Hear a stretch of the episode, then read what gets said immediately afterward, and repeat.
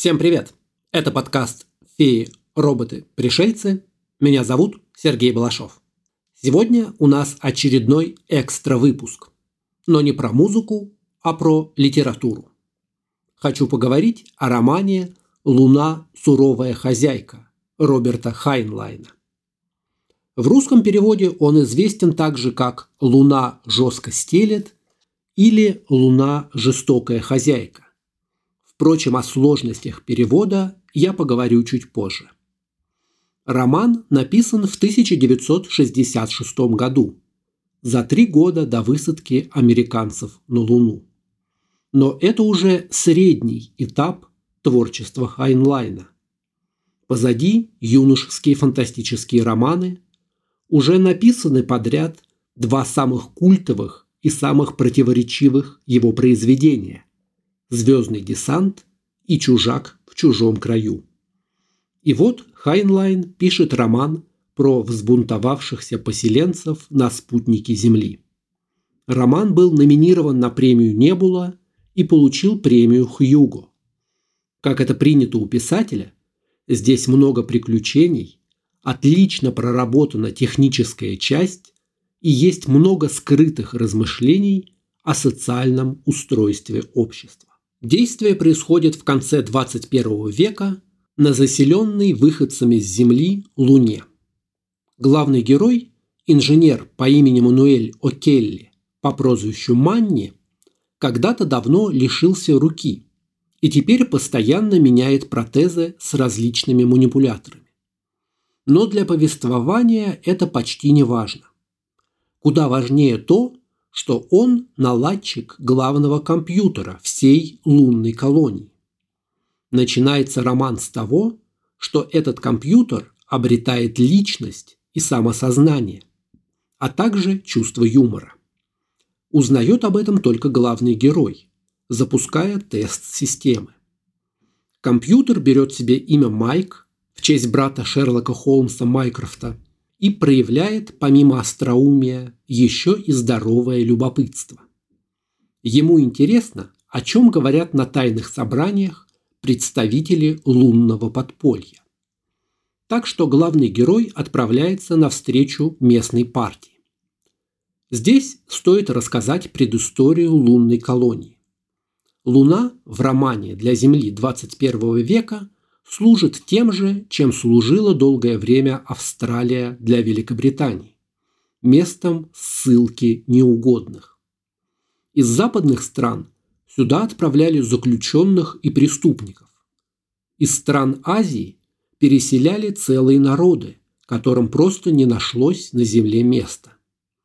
Кого-то отправляли сюда в качестве жен для колонистов, но мало кто ехал сюда добровольно.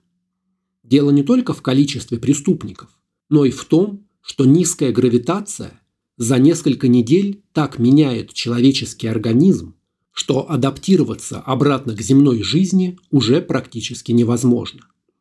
Так что полет на Луну – это в любом случае билет в один конец. Зато в качестве компенсации низкая гравитация положительно влияет на здоровье. У живущих на Луне продолжительность жизни намного выше, чем у землян. В результате на Луне сложилось уникальное общество. Соотношение мужчин и женщин 7 к 1. И потому сложились матриархальные кланы, которыми правят старшие жены, у каждой из которых по 3-4 мужчины. В этих кланах настоящее вавилонское смешение языков и культур. Речь героев, имена и фамилии сочетают в себе китайские, ирландские и славянские элементы. Также новая лунная культура сильно отличается от земной.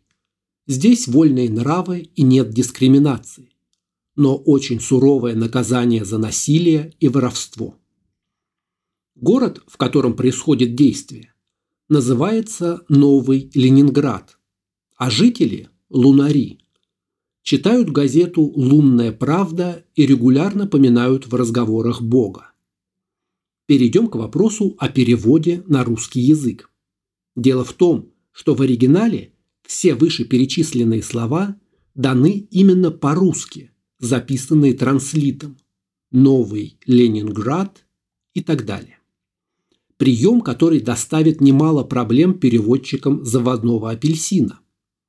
Собственно, свой родной мир жители Луны называют Луна, а не по-английски Moon.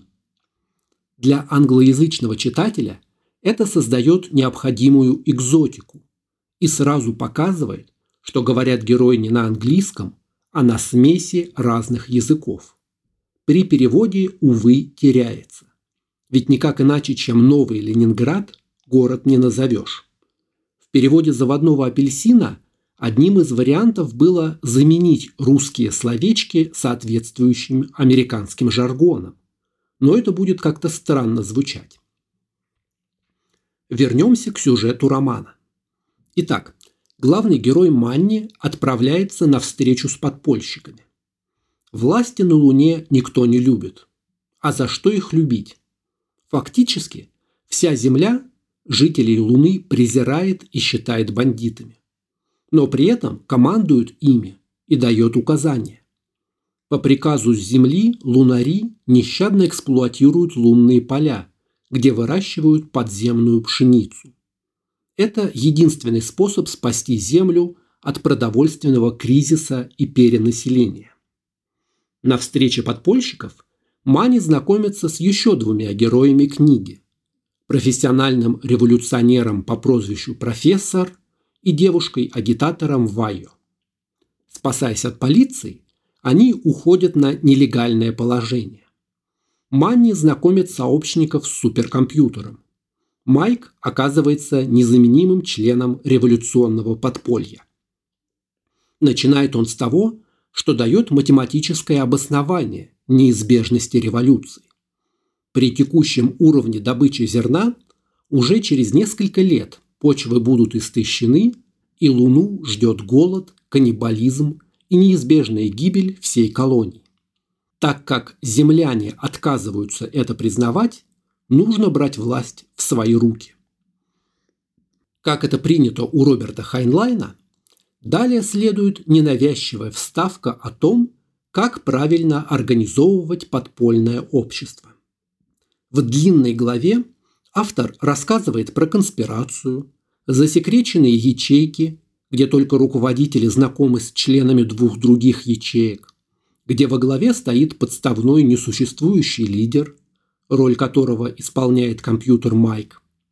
Возникает разветвленная сеть информаторов, подпольщиков и боевиков. Революция идет спора и на славу. Очарование фантастики 60-х. Разумные компьютеры представить уже могли.